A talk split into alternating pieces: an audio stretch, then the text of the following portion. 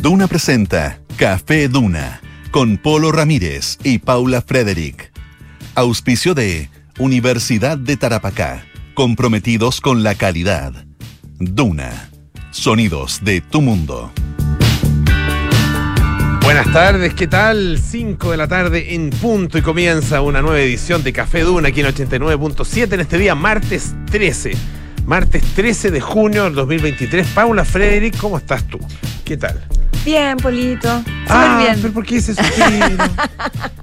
Hoy que uno no pueda mentir. Ando medio soñolienta, pero va a pasar. Hay día y día. Mm, yo también. Yo sé que esto está medio.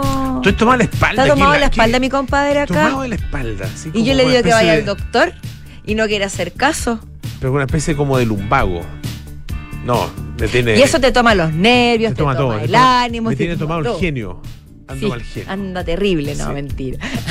No, no, no, no, me he manifestado mucho. Estaba más bien silencioso. Pero, a veces uno está más callado, sin nada. Oye, uno no puede estar todo el día es que el arriba de la pelota. es muy desagradable. Es muy desagradable porque, como dices tú, invade cada rincón Mm. de tu cuerpo y tus Uno emociones. se siente medio mis cada vez que se tiene que parar así. Sí. ah, se siente miserable. Y- Tiene y- que abrochar los cordones de los zapatos. Ah, miserable. no, Sí. Todo, todo mal. ¿Qué podemos bueno. hacer para animarte? Eh, no, yo estoy animado, sí, con, con hacer este programa ya se me, se, se me arregla el día. Sí, es bastante una inyección de adrenalina y, Completamente. y de endorfinas. Esperamos que para ustedes también lo sea, quienes nos están escuchando. El 89.7. Oye, Polito, a ver, ¿qué vamos a hablar hoy día? Cuéntanos, cuento tú, cuenta. No, yo, yo te cuento. Eh, cuento tú. hablar- Dije cuento tú. Cuento Ojo. yo.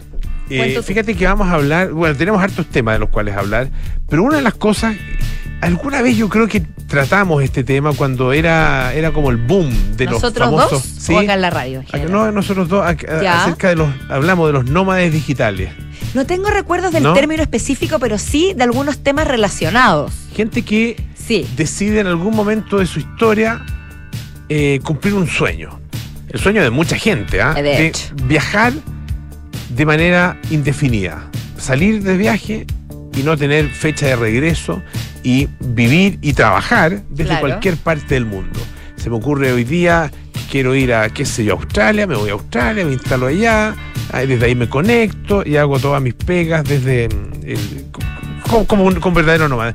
Me cansé de Australia, me quiero ir, qué sé yo, a Japón, me voy a Japón, me instalo ahí, ah, conexión, trabajo, pega, Es que etcétera, todo esto etcétera. facilitado por el, el- el auge del teletrabajo luego de la pandemia, claro, obviamente. Claro. Y bueno, tiene sus costos. Es que sin Parece que hay mu- muchos nómadas digitales que a esta altura están bastante arrepentidos. O sea, no sé si arrepentidos, pero un poco cansados. Ah, un poco Con dolor de espalda buscando- seguro. busca- sí, con dolor de espalda seguro y buscando un lugar donde establecerse. Así que vamos a hablar de esa tendencia. Está interesante para que no idealicemos esa imagen del Sí, viajero pues. siempre feliz. Sí, pues, para que dejemos de envidiarlos. Exactamente. Y nuestros infiltrados, como siempre, nos traen grandes temas. Patricio Lascano nos va a hablar sobre el espacio hoy. La estrella Betelgeuse se pronunciará. Sí, Yo me imagino algo que algo ahí, así sí. está comportándose muy misteriosamente. Y eh, Pato nos va a contar, Patricio nos va a contar, qué pasaría si esta explotara, porque es una de las estrellas más brillantes del cielo y se sospecha que se convertirá en una supernova. Así que, ¿qué pasará si eso ocurre o si cualquiera de las cosas que les mencionaba anteriormente ocurre con esta especial estrella? Y nuestra Francesca Ravizza de Periodismo Deportiva nos va a hablar de Nico Pino. ¿Quién es Nico Pino? El chileno que se convirtió en el piloto más joven en lograr un podio en Le Mans 24 horas. O sea, buenas Sí, pues. noticias para el deporte chileno siempre nos vienen bien. Obtuvo un tercer lugar en, eh, en esa carrera que es una carrera mítica. Hay una película, ¿no? La película eh, Un hombre y una mujer, creo que se llama. Que tiene una canción tipo. eh, ah, ya me llamo a acordar. ¿Cuál? De, Un hombre y una mujer, pero dame más mujer. pistas. que tiene que ver con las 24 horas de Le Mans. Eh, no, y, con un- y con, y con- es como el lanzamiento, o sea, tiene que ver con un auto en específico. Te lo voy a buscar al tiro. Te creo, y sabes y que te- yo siempre te creo. y- Eso, es, sí, gracias. Y una Gracias año- porque siempre te creo. Mira, una película del año porque- 1966, bien antigua. Es igual que más, es tan antigua, fíjate que es tan antigua como yo. Y así, Uf, así de ¿Y antigua. la siguiente sigue- está disponible o ya, ya se disolvió la película? ¿Cómo se disolvió? ¿Cómo se disuelve una película? Es de Claude Lelouch. ¿Cómo se dice? Claude Lelouch. Sí, pues. Ahí sí, te, ahí sí Ahí- te estoy leyendo. ¿Es Con, francesa? Francesa, sí.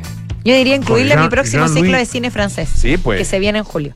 Mira, con eh, es un em- a ver, es un eh, corredor eh, de autos, ¿no es cierto? Ya. Eh, y una mujer, digamos, ah, em, que se encuentran en el internado de sus hijos y se van enamorando. Ah. Y este se, eh, esta película tiene que ver también con el lanzamiento de un modelo de auto, ah, por lo que por lo que recuerdo. Ah, em, pero bueno, Hablando de romance, me gustó, me gustó porque no la he visto seguramente. ¿cómo se llama la canción? Es una canción, te la voy a buscar la canción típica de un, un hombre Yo y una conozco mujer. un hombre nunca olvida a la mujer que le hace sentir lo que él vale. No sé por qué se me vino a la cabeza. Esa debe ser como del 76, más o menos. O de los 80.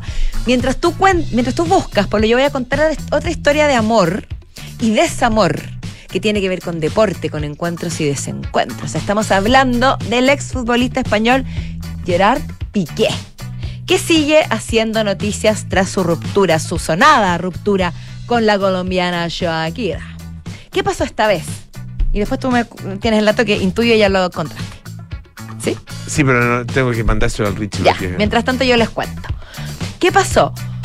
Piqué viajó con la famosísima y célebre Clara Chía a Andorra. Fueron a un casino.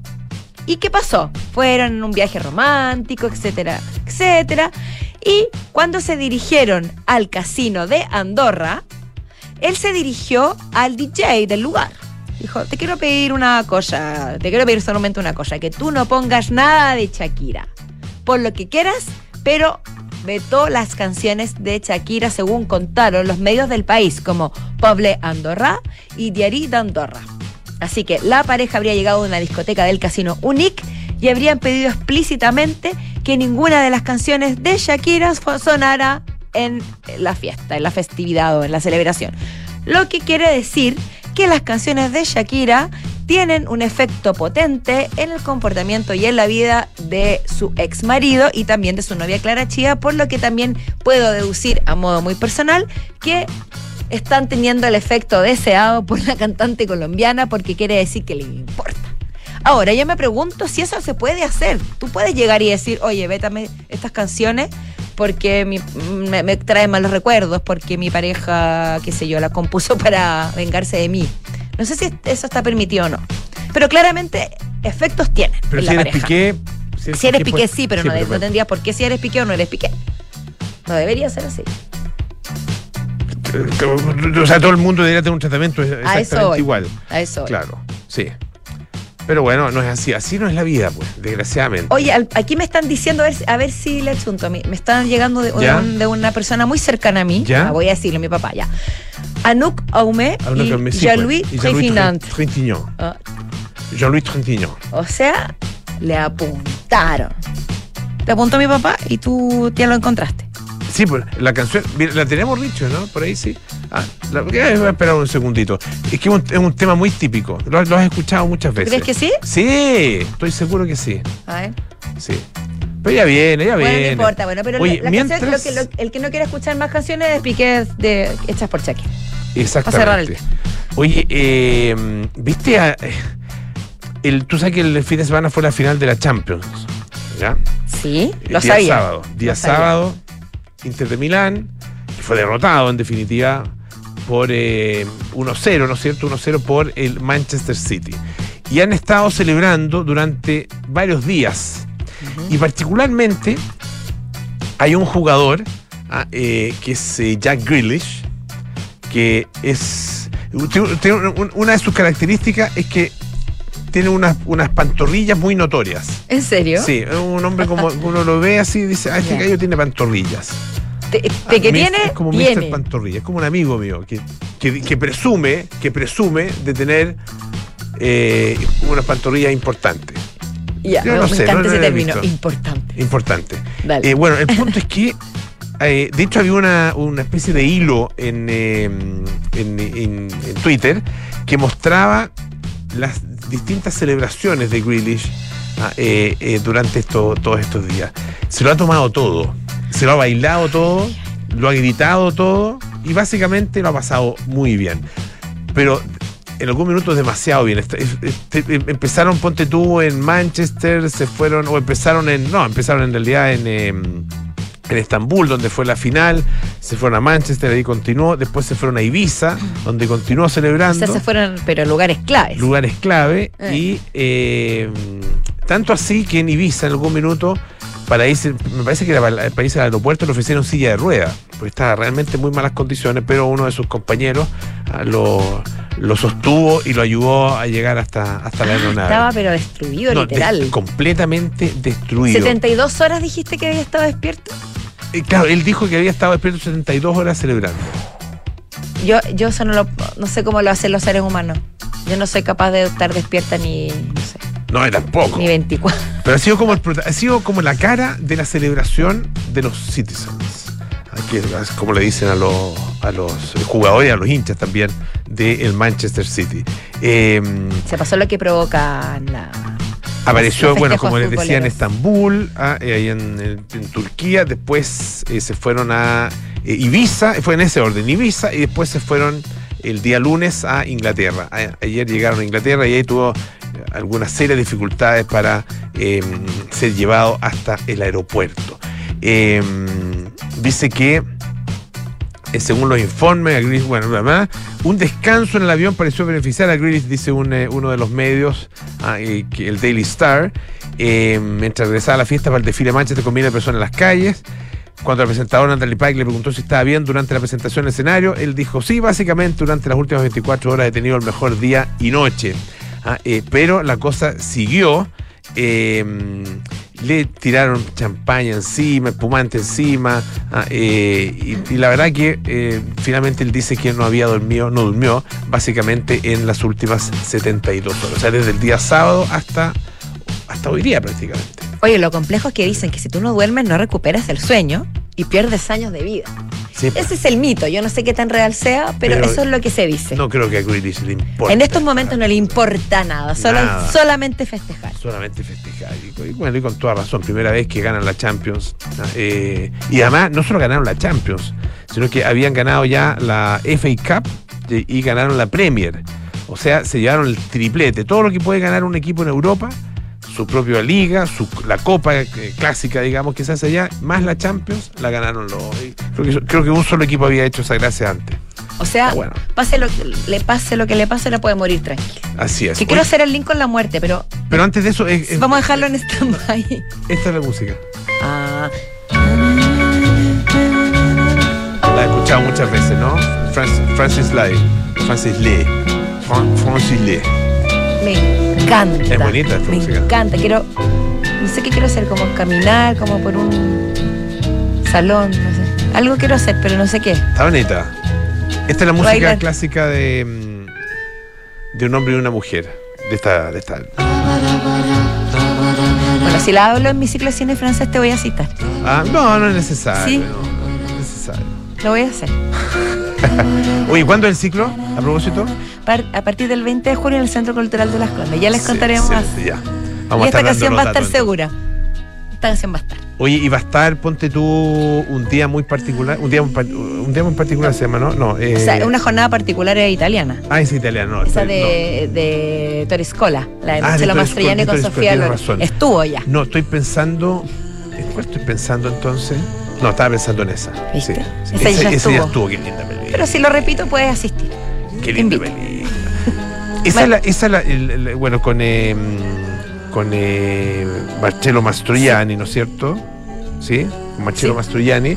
Y esa película, en, esa es cuando vea, cuando va Hitler a. Cuando va Hitler A visitar a a visitar a Mussolini, Mussolini en Roma y estas, estas dos personas se quedan en el quedan- edificio son vacío. Los, únicos que, que no Exacto. salen a la calle. Ella es ¿no? una mujer casada con hijo, fascista, amante de Mussolini, y él es un antifascista que está pensando en, eh, en quitarse la vida y se encuentran en este día particular y entre, entre los dos se entienden y se apoyan en este momento. Es una joya. Preciosa. Ettore Escola, recomendadísima. Ya. Oye, hablando de historias de la vida real que superan a la ficción, ¿qué me, qué me dice de esta mujer ecuatoriana que fue enterrada? No, fue enterrada. Estaba en su velorio y estaba viva. Increíble. Una mujer de 76 terrible, años. terrible además. Que el médico había firmado la defunción de la paciente por un paro cardiorrespiratorio. Y ella, ella, llamada Bella Montoya Castro, estaba declarada muerta, por supuesto, y estaban en el velorio con sus familiares a las 6 de la tarde. Y de repente el hijo se acerca para depositar unas flores en la tumba de su madre, más bien en el ataúd de su madre. ¿Y cuál no sería su sorpresa al sentir unos golpecillos? ¡Ayuda!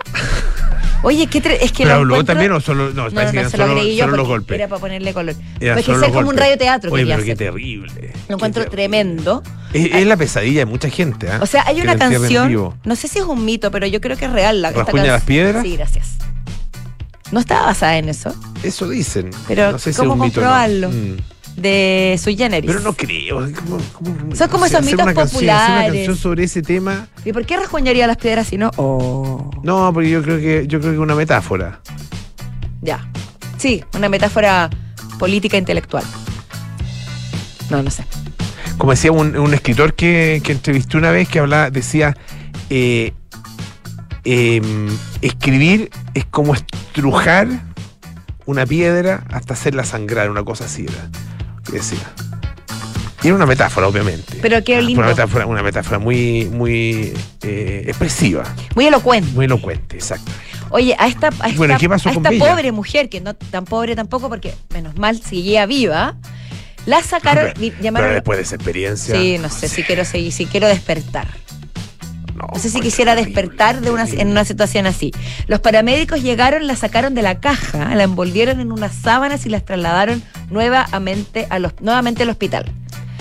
Nos- el Ministerio de Salud ordenó la conformación de un comité de auditoría médica para evaluar las responsabilidades, que es muy importante, ante la supuesta confirmación de la muerte, porque esta mujer tuvo la fuerza y la energía para golpear. Para golpear, pero si no Si no, golpea, La historia sí, pues. Sería, como dices tú, la pesadilla de muchos y muchas. Y no, hubiéramos, no nos hubiéramos enterado nunca. Yo una vez leí ¿Verdad? una noticia, leí una noticia de que, que esto pasó en Perú, algo Ajá, similar, ¿sí? durante el funeral, y era un, era un hombre, y el tipo eh, logró ab- abrir el ataúd, ¿ya? Logró empujarlo. Y la gente se asustó tanto, pensó, de verdad, esto, esto, esto no sé si es verdad, pero recuerdo haberlo leído hace mucho tiempo, eh, y se asustaron tanto, pensaron que el tipo estaba poseído, que esto era el demonio mismo, y lo mataron a palos. Esa es la historia que yo leía hace años en Perú. Oye, o sea, no la absurda leí es la acá, pero, había pasado en, Más, eh, en más Perú. absurda que la muerte es la vida misma, Sí, pues. digo yo. ¿Cierto? Menos mal la señora Bella no la no le hicieron nada, pues, sino que la, la ayudaron y la, la, la rescataron. la digamos, rescataron, ahora se su, su diagnóstico es reservado. Eso dice la en la nota de El País. Ya. Oye, eh, fíjate que esto me llamó la atención. Tú que estuviste recién en, eh, en, en Argentina, ¿no? Decime. Eh, fíjate que existe una idea de cobrar un impuesto, una tasa por alojamiento a los turistas. Ah, mira. Sí, una, las autoridades locales de eh, San Martín de los Andes, esto en la provincia de Neuquén. Estuve en el verano en San Martín de los Me Andes. dijiste que era muy lindo, yo no he ido. lindo, Muy lindo, sí. Tiene una cosa como. Como, no sé, como fin de camino. Que no, no es fin de camino, porque la verdad que el camino sigue en la ruta, la ruta, ¿cómo se llama? ¿La ruta 7 o no? No, Te mentiría. No, no me acuerdo. No, no se me, no, la no ruta lo 7, sé. no me acuerdo bien. Eh, pero bueno, da lo mismo. Pero O sea, ¿qué a los tiene- argentinos ¿se parece a la carretera austral? ¿Cómo ese estilo? Eh, ¿De- no, de atmósfera? No, porque la carretera austral es más. eh, más. eh, no sé, no es rústica la palabra, ¿cómo se dice? Eh, más agreste. Más salvaje. agreste, más salvaje. En algunas partes. Sí, claro. En algunas partes que tiene caminos de tierra, en Mm. otras partes está pavimentada, en, much- en muchos lugares está pavimentada la carretera austral. Pero tiene una cosa más, más agreste. Ah, eh, pero bueno, pero eso como. porque el paisaje es así. Eh, pero bueno, da lo mismo. El punto es que, eh, fíjate que en la zona de Bariloche ya se cobra una tasa eh, similar, eh, pero se piensa entonces allá en la provincia de Neuquén. Y esto tiene incidencia en el caso de, de los chilenos, porque hay muchos chilenos que están yendo efectivamente a esa zona eh, para, mm, para poder eh, aprovechar los buenos precios. O sea, a comprar al doctor, A al comprar médico, remedio, digamos, a comprar a comprar remedios. Claro, y, o sea, a de comprar hecho, aceite, eh, a comprar claro, detergente. estudiar, a todas las cosas que- que están más eh, baratas qué sé allá. yo, confort. Bueno, chilenos que también que van a estudiar, claro, la universidad, eh, eh, o- la universidad estatales, digamos, son gratis.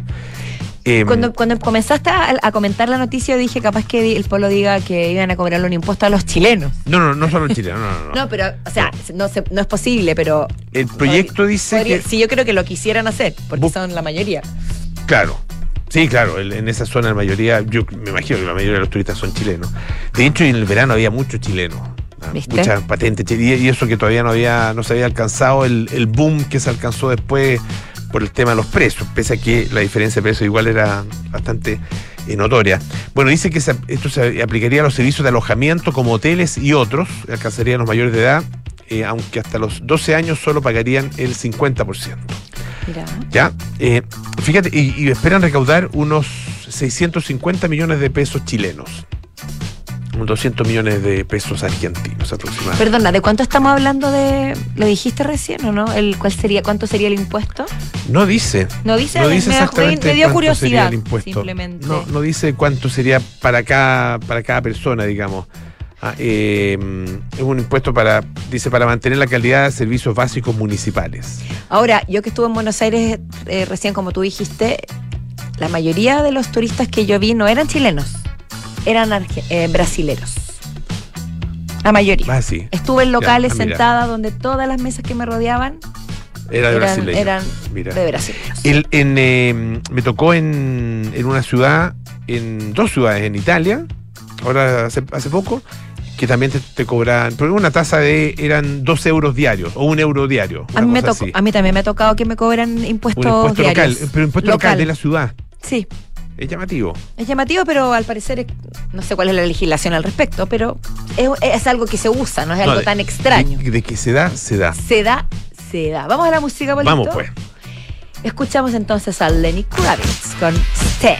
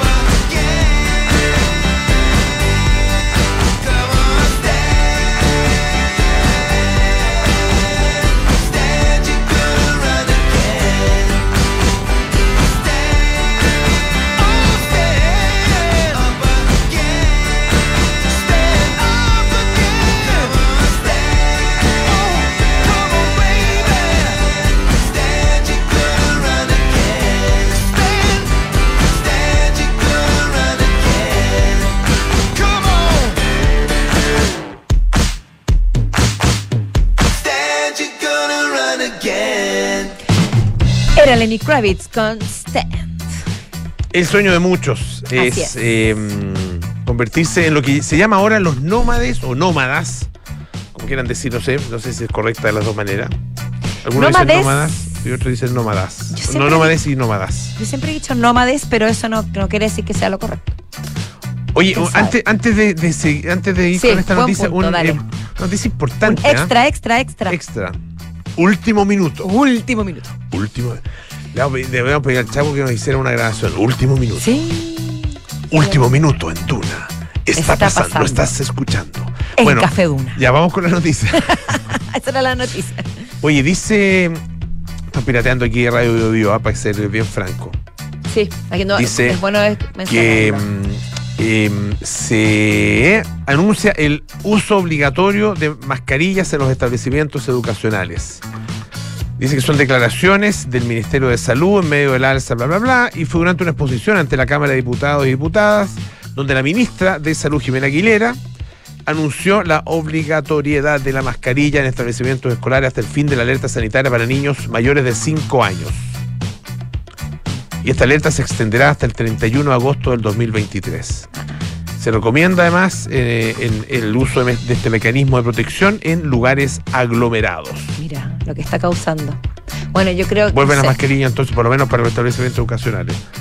No, no. Es buena, o sea, es una medida, yo creo No que. tengo una opinión eh, práctica al respecto, pues no tengo niños pero- en el colegio, pero siento que todas las medidas. No es necesario tener son- niños en el colegio para tener una opinión sobre algo, pues, Paula. No, eh, dije práctico, porque no lo vivo día a ah, día. Ya, práctico Pero- eh, personal. Personal, pero Ya. intuyo, no intuyo, pienso que todas las medidas que se tomen no son exageradas frente a la crisis que estamos viviendo, que es tremenda y Sí. muy peligrosa. Entonces, au- aunque sea algo extremo, Oye, y vacunarse. Que Tú- bueno, la vacuna es básicamente para los adultos mayores y, y los niños. eh, la vacuna contra la influenza. Pero uno se puede vacunar también.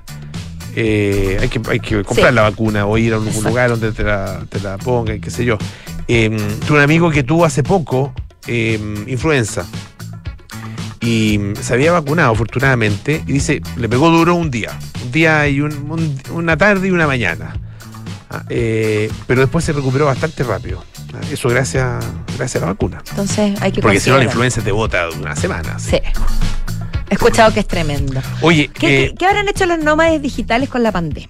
Estábamos Eh. hablando de, lo- de las vacunas. Tenemos, estamos hablando de los nómades digitales que se han transformado, según este artículo de BBC News Mundo, en personajes emblemáticos de la era moderna del trabajo remoto. Me gustó esa definición. y que proliferaron mucho durante la Muchísimo, pandemia. claro. Ah, porque, claro, eh, ahí se popularizó, ¿no es cierto? Se Exacto. masificó el trabajo remoto y lo que tú puedes hacer desde tu casa, lo puedes hacer desde la casa de la playa o de- lo puedes hacer desde fuera del país, si es que estás conectado, si tienes una buena conexión a internet. Esa práctica se da hasta el día de hoy, que siento que quedó bastante para ahí. Llegó para quedarse. Llegó para quedarse, sí. A eso voy. Pero yo creo que el nómada, y, y de hecho, eso es lo que dice este artículo, el nómada se cansa, o el nómada se, el nómada se cansa. O sea, en el fondo se cansa más el nómada o el nómade de la vida errati- errante, no errática, que, que, que el hombre que, o la mujer o quien sea que está instalado en una rutina. Eso que eso Pareciera plantea, ser ¿no? así. Eso es lo que se plantea.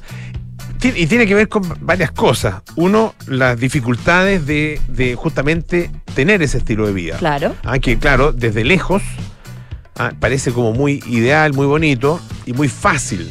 Ah, Llego, me instalo, qué sé yo. Pero primero, si te vas a instalar en hoteles, o sea, pr- primero tienes que tener un pasaporte, eh, lo que llaman los pasaportes fuertes, que te permitan Ajá. efectivamente entrar a cualquier país o a una, una suma importante de países sin necesitar visa. ¿ya? Porque si tienes, va a estar pidiendo la visa, yo entiendo que se tiene que pedir en el país donde uno reside para ir a otro país. No puedo pedir una, no sé si puedo pedir una visa desde, estoy en, qué sé yo, estoy en, en México y quiero pedir una visa para ir a Estados Unidos, no sé si puedo hacerlo desde, la verdad que ahí me, me baja la duda, pero entiendo que No lo uno lo puede hacer, se puede hacer desde el país. Pero da lo mismo. El punto es que necesitas, para moverte por cualquier lado, necesitas poder entrar a esos países. Y no todos los pasaportes tienen la misma fortaleza. Hay algunos que con los que no tienen ningún problema, pero otros que son más complicados. Y, el- y la, y hay muchos, la mayoría de los pasaportes tienen eh, cantidad de meses o de tiempo determinado en el que puedes estar en un país, Claro, en las una visas. comunidad. Claro, las visas. La visa, entonces, claro, Sí, es- los nómades pueden, hasta, por ejemplo, en Europa hasta tres meses y luego pueden seguir su camino, bueno, dependiendo de dónde vengan. En el caso, por ejemplo, de Estados Unidos también son tres meses y si quieres renovar esa estadía, antiguamente tú la podías renovar yéndote a, a Canadá o a, o a México, ahora ya no se permite eso. Claro. Pero bueno, eh, puede ser caro, porque hay lugares del mundo que son efectivamente bastante, bastante caros. Eh, conseguir un, alojamiento, que sea un departamento, no sé. Eh, y da buen- eh, cuenta acá la historia de varios de estos nómades digitales que eh, finalmente han terminado un poquito decepcionados con el estilo de vida que habían elegido. Lo habían idealizado. Lo habían idealizado mucho, claro. Uno idealiza esa sensación de, ay, qué lindo es despertarse con el, con el computador mirando el mar y los pies en la arena. Mm. Pero es muchísimo creo- más que eso. Y yo creo que hay un, un tema y que lo mencionan que va más allá incluso de los problemas prácticos, que tiene que ver con la soledad, con los vínculos, Sí, y con, y con la. Y con, con la dificultad para crear comunidad claro, y, y para y- sentirte parte. y para alimentar esos, esos vínculos y esos afectos Claro. con, la, con la distancia. Claro, porque tienes a tu Lejos. familia lejos, tienes a tus amigos lejos. Y yo creo que las amistades de viaje no son lo mismo. Son- No. pueden- puede- uno puede encontrar gente y conocer a, eh, gente interesante, qué sé yo, eh, y que a lo mejor están en la misma. Pero cuán profundo son esos vínculos, uno Es que lo que pasa es que la génesis del concepto, que es ser nómade Mm. o nómada, implica la movilidad constante, no quedarse en un lugar, ¿cierto? Sino que estar en constante búsqueda y moverse. Y eso siento yo que va en contra del crear lazos afectivos profundos. Entonces ya en su génesis son ideas que se contraponen. ¿Me, me explico? Es decir, ser no, a no ser que tú viajes con tu manada, como podría decirse, ¿no? con, tu, con, tu, con tu núcleo, con tus afectos, y te muevas de lugar con gente que esté con- en la misma parada que tú, entre comillas, ahí puedes mantenerlos. Pero si estás solo, sola y viajas, no vas a hacer, con- construir una amistad tan profunda en dos, tres meses. Como tú dices, puede suceder, pero no es lo usual. Oye, y, y es nómada. Estaba viendo ¿Era acá en la nómada? radio, No es nómada. Qué curioso Nómada. que siempre hemos dicho nómade. Mm, Bueno, nunca más. nunca más. Ya nos comprometemos nunca más a decir nómade. Oye, Universidad de Tarapacá es líder en el norte de Chile, una universidad del Estado construyendo un futuro de calidad. Y recuerda que todos los miércoles a las 21 horas no te puedes perder nuestro programa Hub Sustentabilidad, la nueva forma de lograr un desarrollo con una mirada social y medioambiental también, por supuesto. Recuerda, miércoles a las 21 horas y repetición los domingos a las 10. En el 89.7, Duna.cl y también disponible en podcast. Hacemos una pausa, volvemos con nuestros infiltrados aquí a Café Duna. Universidad de Tarapacá, 41 años comprometidos con la calidad. Está en el séptimo lugar del ranking Shimago de investigación en Chile con una alta productividad científica. El 93% de sus académicos tiene posgrado y el 54% grado de doctor. Está entre las 10 mejores de Chile en calidad académica según el ranking La Tercera que pasa. Vuelve la oportunidad de impulsar tus inversiones con el nuevo fondo Scotia Estructurado Deuda Nominal 2. Tiene una rentabilidad no garantizada del 12,10%, donde puedes invertir sin la exigencia de un monto mínimo. Conoce todos los detalles con tu asesor de inversiones y contrátalo hasta el 6 de julio solo en Scotia. ¿Buscas un departamento con diseño de vanguardia y ubicación privilegiada? Casa Bustamante de Inmobiliaria Hexacón es lo que estás buscando, con departamentos estudio, 1 y 2 dormitorios. Ubicado en Avenida Bustamante 1007, edificio Casa Bustamante es parte de Smart Invest de Hexacón, el nuevo canal de inversionistas. Conéctate a tu ciudad y conoce más en www.hexacon.cl. Equipo, los reuní porque en esta primera mitad del año logramos tomar el control de la gestión de recursos humanos con Defontana. Estamos conectados con firma digital, gestión de contratos, asistencia, remuneraciones y mucho más. Así que en esta segunda mitad sigamos con eficiencia, no bajemos los brazos y vamos con todo. En esta segunda mitad del año no te quedes sin eficiencia y transforma tu gestión de personas con Defontana. Entra a defontana.com y contrátalo hoy mismo. Defontana, pensemos digital. ¿Qué es tener socios? es compartir los mismos intereses, plantearse los mismos objetivos, generar relaciones duraderas. Es coinvertir. Por eso, en MB Inversiones no tenemos clientes, tenemos socios. Socios unidos por la misma pasión, hacer crecer nuestro patrimonio. Este año, al cumplir 25 años, renovamos nuestro compromiso con nuestros socios en la coinversión. Únete a MB Inversiones, seamos socios y coinvirtamos. MB Inversiones, desde hace 25 años, coinvertimos. www.mbi.cl Sofía querida, no quiero que te asustes. Quiero contratar anticipadamente los servicios funerarios de María Ayuda. Quiero estar preparada y tranquila. Abuelita, te encuentro toda la razón. Y así, cuando llegue el momento, yo y todos tus nietos te podremos despedir con la seguridad que así querías que fuera. Descubra la tranquilidad de acceder a una compra anticipada de servicios funerarios, ayudando a los miles de niños y niñas de la Fundación María Ayuda. Más información en funerariamariaayuda.cl. Estamos contigo cuando más nos necesitas. En Sonda, desarrollamos tecnologías que transforman tu negocio y tu vida, impulsando la innovación y el desarrollo de soluciones que acompañen la transformación digital de las organizaciones. Cuenta tú también con el respaldo, agilidad y eficiencia del líder en transformación digital. Descubre más en sonda.com. Sonda, tecnologías que transforman tu negocio y tu vida. Sonda, make it easy. Los beneficios de Banco de Chile con H&M llegan con estilo. Desde el 12 al 18 de junio obtén un 20% de descuento adicional en el total de la compra en tiendas o en compra online, sin límite de compras y acumulable a otros descuentos. Pide tu descuento al momento de pagar con tus tarjetas del Chile. Conoce más en bancochile.cl. Banco de Chile. Qué bueno ser del Chile. El siglo XXI demanda una experiencia universitaria diferente, una que prepara a profesionales con recursos distintos a los tradicionales, una que desarrolla habilidades pertinentes y una mirada amplia para crear nuevas soluciones. En suma, una formación que les permita crecer más. Universidad Adolfo Ibáñez. Crecer más.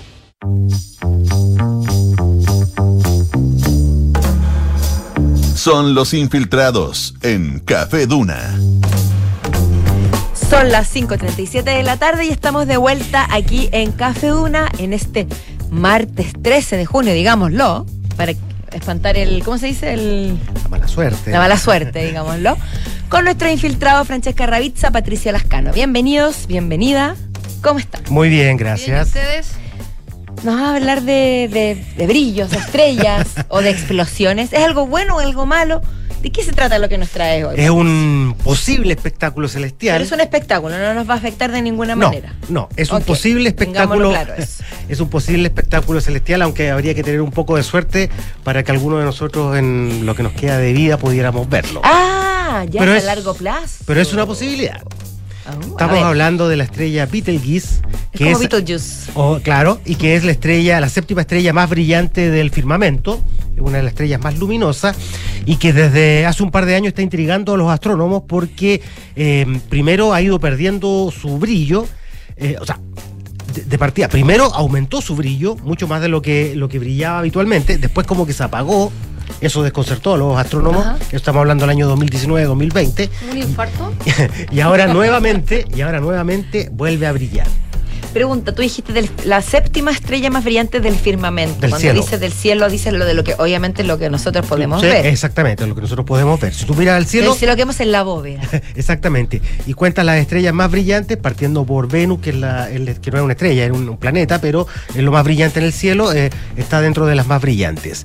Y eh, todos estos cambios de luminosidad hacen sospechar a los astrónomos que eh, esta estrella, que es una supergigante roja, se va a convertir en lo que se conoce como una supernova. Recordemos lo que es una supernova. Es básicamente la explosión de una estrella. Ya. Eh, es una, es- obviamente es una, es una explosión muy, Muy, poderosa. muy importantes en la exploración del universo, la supernova. Ajá. Sí, Para, para los, eh, para los y, en, y en la comprensión, digamos, de, del universo. De hecho, la observación de la supernova es una de las cosas que hacía y, y, bueno, eh, desarrollaron además mecanismos, ¿no es cierto?, para, para poder eh, observarlas, lo que hacía, eh, por ejemplo, José Massa, Mario Muy ah, y otros astrónomos, eh, que, y esos trabajos acerca de la supernova fueron muy importantes para que años después se desarrollara la investigación que llevó al premio Nobel del del Brian astrónomo Brian un- Schmidt. Ujú, exactamente. Entre otros. Eh, sirven y como- tenía que ver con, con la observación de las, de las Eh, supernovas. exactamente, así a grandes rasgos servía un poco para medir las distancias en el combo que son gigantescas. Exactamente. Exactamente. Faros estelares. Muy bien. Richie. Muchas gracias.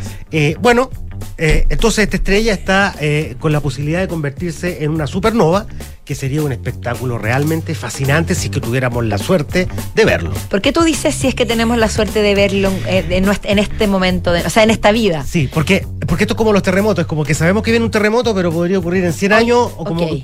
Ya, y en, este, en este caso, los ast- astrónomos eh, eh, podría, eh, estiman que esto podría ocurrir dentro de los próximos mil años, como en los 1,5 millones de años. Ah, ya, estamos, estamos, estamos ahí. Pero podría ser la próxima semana. Ah, Por eso, que es está relativo. dentro de los próximos mil años. Exacto, exacto. Y ese fenómeno si ocurriera, ¿cu- ¿cuánto dura?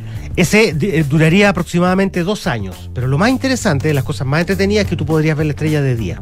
Ah, eso es nuevo. Sería bueno, A veces uno, ve la ver, luna. ver una estrella de día sería increíble. Tendría el mismo brillo que la luna llena. Así de brillante, así de intensa. Wow.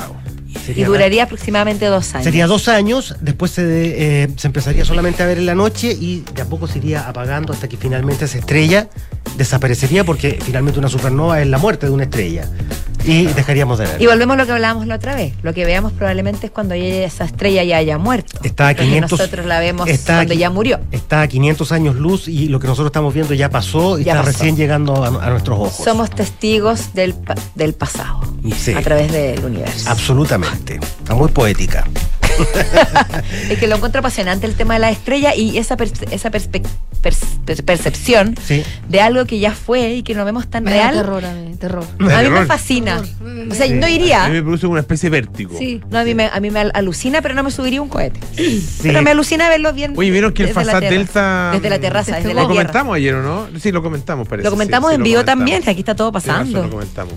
Eh, se, convirtió en el tercer satélite chileno Así es. eh, ser lanzado exitosamente al Exi- espacio. Sí, claro, porque era el cuarto El Fasat intento. Alpha, el Alpha Charlie, fue el que Explotó, pero- después el, vino el- Char- el- después vino el eh, Beta, que fue Beta. una experimental que no, no orbitó, Ajá. y después vino el primero exitoso que es el Charlie. El Alfa eh, no, no explotó, no se despegó. No se despegó. No, se, claro, no se despegó del No- cohete. no entró en órbita, entró- por lo tanto, no entró en órbita. Sí, de- y de hecho el Fasat Charlie, que tenía una eh, duración estimada de 5 años, ya lleva 12 años en funcionamiento, lo que igual es un mérito. Sí, pues. Aún así hay que decirlo, estamos algo atrasados en nuestra carrera espacial, no tenemos astronautas, eh, los argentinos por ejemplo fabrican ya sus propios satélites, aun cuando en la Universidad de Chile están construyendo estos pequeños satélites que son eh, Sí. Mm. como una caja de zapatos, eh, que son muy pequeños y que ya hay uno orbitando también en la Tierra, el Suchai. Lo importante igual que creo que llama la atención también es que no está la NASA implicada, sino que se, ocupó, se utilizó una empresa privada. Claro. También es interesante esta alianza de Chile con otras empresas y no todo a través de la NASA. Bueno, el primero, o los primeros, no sé si los primeros, eh, fueron lanzados desde eh, India. ¿India? No, no, no había sido, no fue desde... ¿La Guyana francesa? No, no, fueron los, los rusos. Puede ser. Ah, mira, voy a, voy a averiguar. Puede ser. No, pero no fue con la. NASA, claramente. No fue con la NASA, No no. fue con la NASA. Pero claro, como dices tú, en, en Fran, eh, este con, a través de una empresa privada. Interesante. Sí. Y, y es un cohete de Elon Musk eh, llamado Falcon 9 de la empresa SpaceX que llevaba la pequeña cantidad de 72 satélites para rentabilizar el despegue. Uno de esos satélites era el chileno. Pero ahí estamos. Bueno. ¿De qué estamos? Estamos. Vol- volvemos a la supernova solo para cerrar, para contarles que eh, ya la humanidad ha tenido la suerte de, de ver una, por ejemplo, en el año 1054, eh, está descrito por astrónomos árabes y chinos eh, la existencia de una supernova, que es un espectáculo Ah, fascinante. la última fue en el año 54. 1054. 1054, eso, Sí, por eso digo. que está documentado ¿La de que No bien seguidito, no bien seguido. Súper seguido. o sea, la- si tenemos suerte la vamos a ver, si no, bueno, nuestros hijos, nuestros nietos y así. y para, hay que verla de noche, en cierto lugar, No, o sea, es, o hay que ir como... Se va a ver de hasta de día. de, de- de día. Si de, si Vamos se a va a ver de día, imagínate de noche. Con smog, sin smog, se va a ver Sí, igual. es una estrella, o sea, va a ser, va a tener no el tamaño, pero sí el brillo de la luna llena. Va a ser una, una cosa muy intensa, o sea, fácilmente distinguible. Así que ya sabe ella, si la llega a ver antes que nosotros, avísenos para estar atento y llamar a los amigos de, de la NASA, podría- podríamos decir. Sí, o a los astrónomos que nos A los- avisen. A los astrónomos. que- Sí, el Alfa, perdón, estaba, encont- encontré acá el, el dato, me quedé pegado. eh, fue lanzado, eh, de- el sitio de lanzamiento era Plesetsk, Plesetsk, en Rusia. En Rusia. Claro. al norte, bastante al norte de Moscú. Estabas en lo correcto. Mira, por primera vez creo. Yo no lo dije. Sí, lo Me que pasa, siento muy orgulloso de mí. Siéntete No. orgulloso, siéntete orgulloso. no, sí, lo que pasa es que yo estaba muy chico cuando fue el despegue, por eso. 95. Ah, Sí. mira, Polo, lo Sí, bueno, está diciendo, bien. bueno, importa, no la- importa, está bien. Está acostumbrado conmigo. Guillermo. Muchas cosas importantes que te perdiste en tu vida, Pato Lascano, así que. En tu corta vida. y En tu- miserable en tu vida vida. fugaz. Tienes que decirle en tu vida fugaz para En seguir con fugaz. el. Ah, Con muy la metáfora Sí, por favor, Paul, Muy me extraño. Yo no voy a empezar con esas tallas porque No. no. No, tú. Te- No te conviene. Ah, no conviene. No, no te conviene, estás en minoría. Bueno, digo, ah, ah. digo, porque, perdona, me van a perdonar, pero la distancia entre ustedes y yo es menor que la distancia entre la Fran y ustedes. ¿No? ¿O sí, sí o no? No, parece que no. No hay mucho convencimiento en el, que no. en el set. No sé, yo tengo 25. De- Oye, Pero dudaron, no, dudaron. ¿Otra vez? Es que estás engañando a la gente que no escucha. Sí. Y van a creer que tienes 25. No, y da soy- lo mismo. Da lo que mismo. No, yo soy del 91. Pero yo por pura envidia 91, destruí, destruí el mito. Y no, tiene. ah, hagan sus apuestas. Yo, Oye, vamos al, Vamos- vamos, vamos a al deporte. que- Vamos- Hablemos de porque- jóvenes, sigamos hablando de de edad, jóvenes. este sí que, sí que es Este joven. este sí sí que que es es joven. Este sí que tiene más diferencia conmigo que yo con usted. Oye, se trata, se trata de Nicolás Pino, el piloto chileno de 18 años, que se quedó con el tercer lugar en eh, la competencia de las 24 horas de Le Mans. ¿Qué, es la 20 ¿Qué son las 24 horas? de Le Mans. Bueno, es una carrera anual que justamente este año está celebrando sus 100 años y de hecho se denominó la carrera del siglo. Se ocurre en el circuito de las artes, espero estar pronunciándolo bien, que queda cerca de Le Mans en, en Francia y tiene distintas categorías dependiendo el tipo de auto, hay cuatro categorías de auto. Nicolás Pino corrió en la segunda categoría más rápida de esto y las 24 horas de Le Mans es considerado uno de los tres monumentos del automovilismo internacional junto con las 500 millas de Indianápolis y con el Gran Premio de Mónaco. Ese es el nivel que tiene esta y la importancia que tiene esta carrera que se hace una vez al año, que de hecho, si uno se metía a las redes sociales el fin de semana, eh, los pilotos de la Fórmula 1 muy pendientes de lo que está pasando en Le Mans, que por, lo, que por lo demás la primera categoría la ganó Ferrari. Bueno, él se quedó con el tercer puesto en la categoría LMLMP2 y es, primero, el primer chileno en hacer podio en esta carrera y la, y la persona más joven en cualquiera de estas categorías en los 100 años de historia que tiene en hacer, eh, el más joven en hacer... No el más joven chileno, el más joven En la historia general. de Le Mans. En-. En cualquier categoría en Wow. hacer podio. Un resultado que no es casualidad, se suma a lo que hizo a principio de este año en las 24 horas de Daytona, donde se quedó con el segundo puesto en su categoría. Y ya suma dos podios en dos carreras de resistencia, que son estas porque la carrera de Le Mans no es quien hace, es el, el- equipo que se corre de a tres que recorre más distancia en 24 horas. Y esto que parece ser bastante obvio, no es obvio, porque eh, de hecho no me acuerdo en qué año, uno partió eh, en un lugar más atrás y llegó con el que había pe- empezado primero y llegaron al mismo tiempo, pero ganó el que había empezado más atrás porque recorrió un par de metros más en, en las 24 horas. Por eso es importante, de hecho ellos empezaron en el puesto 20, el equipo de Pino, y eh, terminaron tercero. Además, Nico Pino le tocó la parte más difícil de su equipo porque eh, fue el que más horas condujo, cerca de 10 horas, y en la noche, donde hay cambios de temperatura, de visibilidad, generalmente donde hay accidentes eh, en esta carrera. Y- ¿Quién es? Pero hubo, hubo varios. Hubo, ah, sí. Es muy, es muy, es muy joven, entiendo, ¿no? Tiene 18 años. Es muy joven. sí. Aquí estoy viendo fotografías. Sí, eh, él empezó a los 8 años en el karting. Eh, esto, lo tra- esto lo llevó a eh, correr en, en Argentina, en Estados Unidos, con súper buenos resultados. A los 15 años saltó a la Fórmula 4 de Asia y después pasó a la Fórmula 4, pero en su versión británica. Más allá de lo deportivo que está haciendo, que tiene 18 años y ya está obteniendo podios en esta, en esta categoría, su objetivo es llegar a la Fórmula 1 y para eso se necesita mucha plata. Mm. para llegar a la Fórmula 1, más allá de condiciones, porque condiciones con 18 años se nota que Nicolás Pino las tiene para correr. Eh, de hecho, eh, en el equipo ganador de Ferrari estaba Giovinazzi, que viene de correr hace dos temporadas en la Fórmula 1 con Alfa Romeo. ¿Qué es lo que pasa? Que él tiene un modelo bastante innovador en cómo busca recursos para, para poder financiarse. Primero, cuando él se fue a- al Reino Unido, eh, había creado un fondo de inversión donde eh, motivaba principalmente a la family office a que creyeran en él, invirtieran en él y después, dependiendo de los resultados, esto le iba a traer beneficios económicos a, a los inversores. ¿Cómo funcionan los fondos de inversión? Por aquí apostadas por eh, el Nicolás Pino. Bueno, ¿qué pasa? Que eh, vino la pandemia, porque esto lo empezó a hacer 2019, 2020, y obviamente con la pandemia se acabaron las carreras y los Claro. fondos de inversión y las empresas dejaron de apostar por él. Y él se puso a leer muchísimo, a investigar y se metió al mundo cripto. Y empezó a invertir de a poco en criptomonedas, empezó a, a- a hacer una inversión y empezó a ganar plata a través de la compra y venta de criptomonedas y logró financiarse algunas carreras. Y ahora él creó un proyecto que está ligado al mundo cripto, al mundo blockchain, que es la base de las criptomonedas, que se llama Sea Sports y busca conseguir apoyo financiero para él y también atletas de el futuro. Y qué es lo que busca a través de la tecnología blockchain, que esto es, es- es harto de lo que habla Alejandro Laluf de los NFT y de todo el mundo digital y este como especie de, de multiverso que va a haber que todavía del metaverso tiene que ver un poco eh, con eso, que es por ejemplo que como los fanáticos no están 100% incorporados y metidos en el negocio del deportista, lo que busca él es llevar una realidad virtual cosas de, lo- de los deportistas a través de los NFT y de, y de un mundo que, que- que- es bastante ajeno.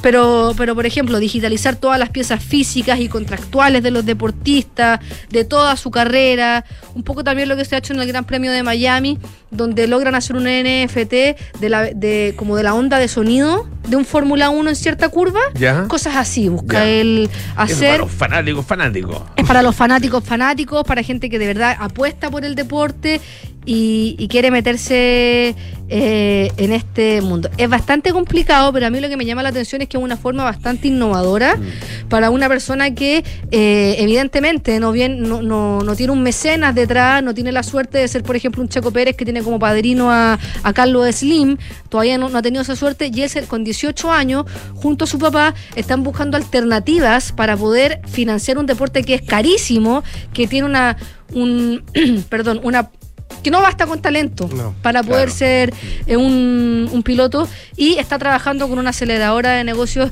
en Singapur, entonces eh, se nota que es una persona que eh, es como, no es la típica historia de esfuerzo de una persona pobre que luchó contra viento y marea para ser exitoso, pero también es una historia de mucho esfuerzo y de darle la vuelta a la rueda para poder lograr tu objetivo y con 18 años nada más. Sí, claro, lo que pasa es que eh, para los niveles de la Fórmula 1 eh, somos todos pobres. Somos todos pobres. Claro. Es que es verdad. Sí, es una cuestión, es una cuestión de, de distancia relativa. Oye, y bueno, eh, éxito para, para Nico Pino entonces. Sí, que sí que ahí está metido full en las carreras de resistencia, aunque su sueño es, es En la, la Fórmula Fórmula 1. 1. Y para terminar súper cortito, hubo una polémica de que por qué en Le Mans él estaba corriendo con la bandera británica y no con la bandera chilena.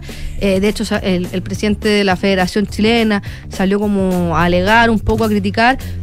Él hizo un hilo en, en Twitter y cuenta un poco que son razones más prácticas, que con la licencia chilena no, era su- no le daban la autorización para correr y él corre con la, con la licencia británica, pero en su buzo, en su casco, siempre inspirado en, en ser chileno y de hecho está pidiendo autorizaciones, pero los estándares chilenos son mucho más inferiores para obtener una licencia que los europeos y no les basta la chilena. Entonces, eso es, no es que no se crea chileno ni nada, sino que no de se hecho, en, puede. en su traje tiene la banderita chilena. Sí. Y dice que le gustan las sopaipillas con vainilla. Qué raro. Eso es raro. Eso es raro. Eso no es chileno. Eso es chileno. Sí, se me suena más inglés. Gracias, Fran. Gracias, Pato. Muy bien. Muchas gracias, nos despedimos y mañana los esperamos a las 5 de la tarde, como todos los días, en Café Duna. Ahora viene Enrique Llavar con las noticias y luego siga nuestra sintonía. Pablo Ramírez, aire fresco. Chao, chao. Hasta mañana. En Sonda desarrollamos tecnologías que transforman